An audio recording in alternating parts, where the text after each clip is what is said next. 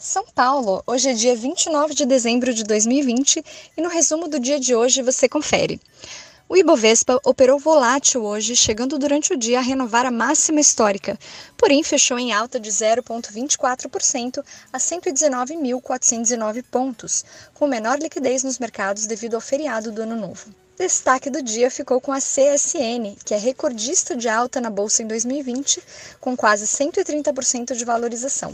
Hoje o papel teve alta de 4,36% a 32,55%. Como outros destaques, na ponta positiva, a CCR operou em alta de 2,38% a 13,78%. A empresa informou ontem que assinou um aditivo no contrato de concessão do aeroporto de Confins, em Minas Gerais, podendo receber até 352 milhões. A Uzi Minas, que acumula alta de mais de 60% no ano, hoje evoluiu 4,29% a R$ 15,08 poucos dias, a empresa divulgou que sua sede na região da Pampulha, em Belo Horizonte, será transformada em hospital.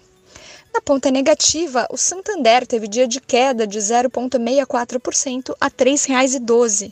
O banco, através do Conselho de Administração, aprovou o pagamento bruto de 650 milhões em dividendos. A Multiplan está entre as ações com maiores perdas hoje, registrando menos 2,14% a R$ 23,36, acumulando queda de menos 29,15% no ano. No exterior, as ações asiáticas fecharam em alta, refletindo o pacote de estímulos fiscais aprovado ontem nos Estados Unidos. Porém, na China, os índices encerraram em baixa, com realização de lucro em papéis de consumo. O Xangai Composto teve queda de 0,54% e o índice Nikkei no Japão teve ganhos de 2,66%. Na Europa, as bolsas fecharam mistas, repercutindo o pacote fiscal nos Estados Unidos e o acordo pós-Brexit. O índice pan-europeu Stock 600 fechou em alta de 0,86%. Já as bolsas americanas murcharam hoje com as indicações dadas pelo líder da maioria no Senado dos Estados Unidos, o republicano Mitch McConnell, de que não facilitará a aprovação do aumento do pacote de ajuda aos desempregados norte-americanos.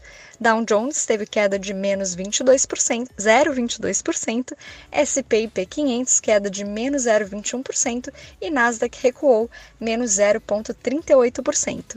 Eu sou a Carolina Duque, do time do BB Investimentos, e diariamente estaremos aqui no Investimento em Foco, trazendo um resumo do dia do mercado para você. Até a próxima!